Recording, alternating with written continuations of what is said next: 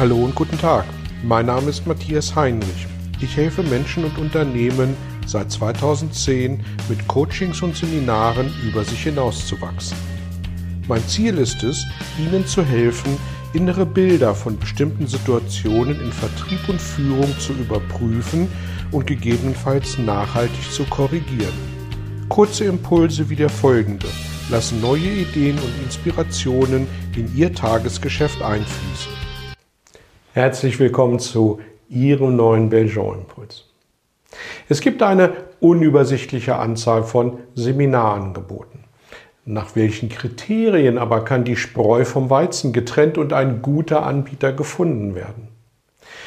Nun, wer sich zum ersten Mal mit diesen Themen Auswahl eines Seminars in den Bereichen Vertrieb, Führung, Persönlichkeitsentwicklung beschäftigt, der findet eine schier unendliche, unübersichtliche Anzahl von Angeboten und auch am Ende noch ganz unterschiedliche Strukturen. Was ist da sinnvoll und auf was sollte ein Interessent bei der Auswahl achten? Dazu im Folgenden elf Ideen, die keinen Anspruch auf Vollständigkeit erheben und gleichwohl den Ansatz eines roten Fadens liefern können. Idee Nummer eins: Buch, Podcast, Video, Webinar, Seminar. Was ist das Beste für mich als Interessent?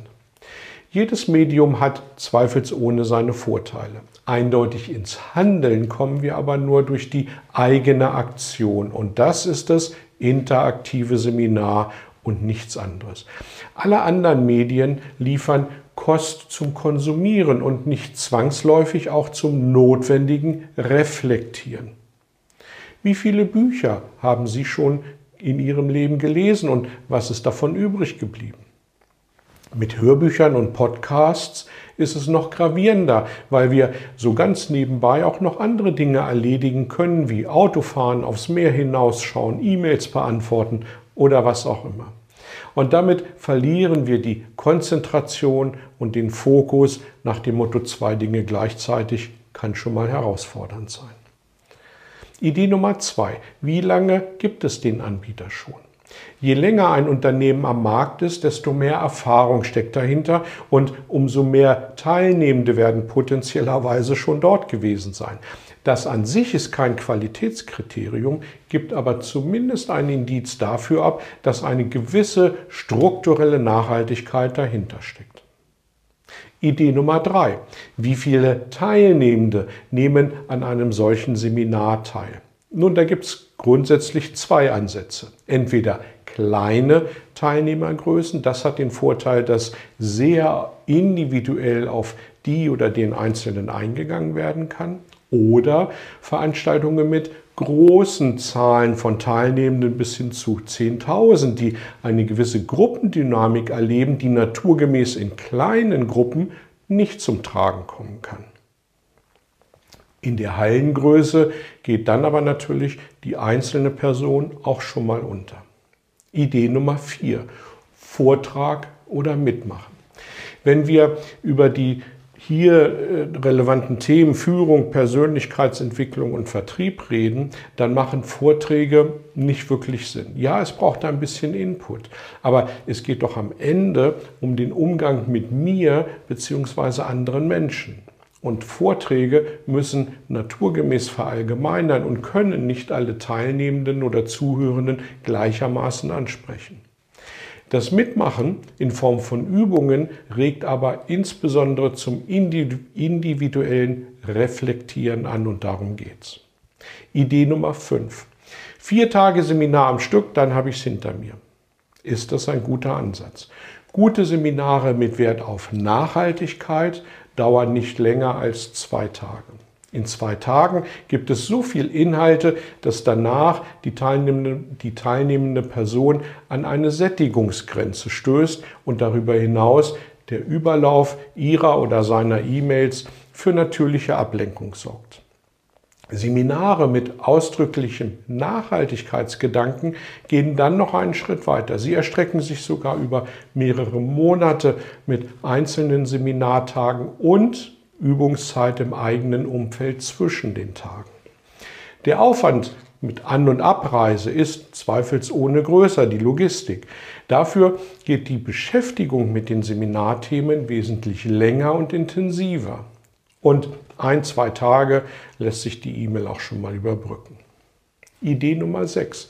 Welche Inhalte in Form von Tipps und Tricks sind gut? Nun, Tipps, Tricks und Rezepte adressieren immer den Willen. Wirklich gesteuert werden wir aber weniger vom Willen als von unserer Vorstellung, wie etwas sein kann.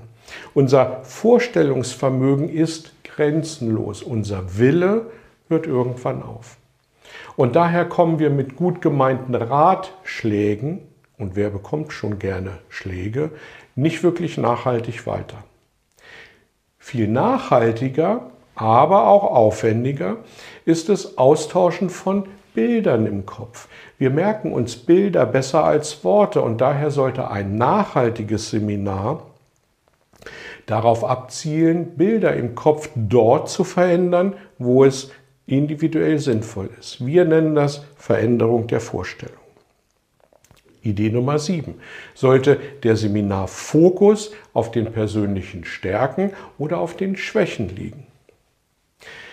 Niemand ändert ein Verhalten nachhaltig, wenn er von anderen auf persönliche Schwächen hingewiesen wird.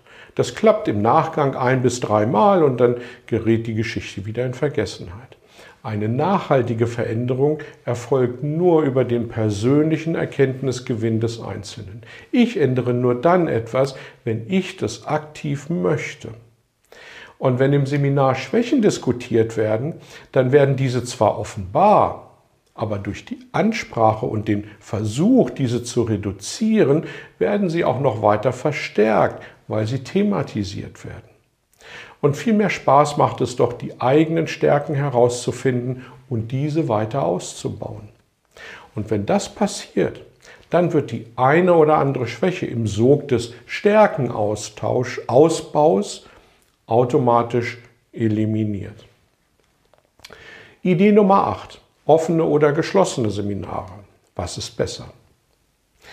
Dazu zunächst zur Definition. Bei einem offenen Seminar, offenen Seminar kommen einzelne Teilnehmende aus verschiedenen Strukturen, also Unternehmen oder Organisationen, in ein gemeinsames Seminar.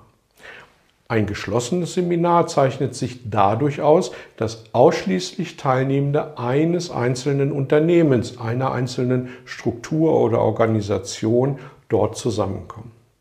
Vorteil der offenen Struktur ist eindeutig der Blick über den Tellerrand.